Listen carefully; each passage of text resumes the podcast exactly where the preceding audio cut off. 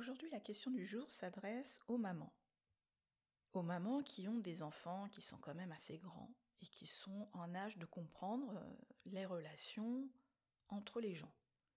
Vous qui avez une maman toxique, peut-être que vos enfants ont donc une grand-mère toxique. Peut-être qu'elle a euh, un comportement toxique avec euh, ses petits-enfants. Dans ce cas-là, pourquoi est-ce que vous ne dites rien à vos enfants alors qu'ils sont en âge de comprendre que mamie n'est pas une personne qu'il faut euh, contacter, qu'il faut aller visiter? Pourquoi vous ne leur expliquez pas que votre maman n'est pas une personne agréable, qu'elle n'a jamais été gentille avec vous, que vous préférez que bah, qu'il ne lui rende pas visite, qu'il ne soit pas trop en contact avec elle?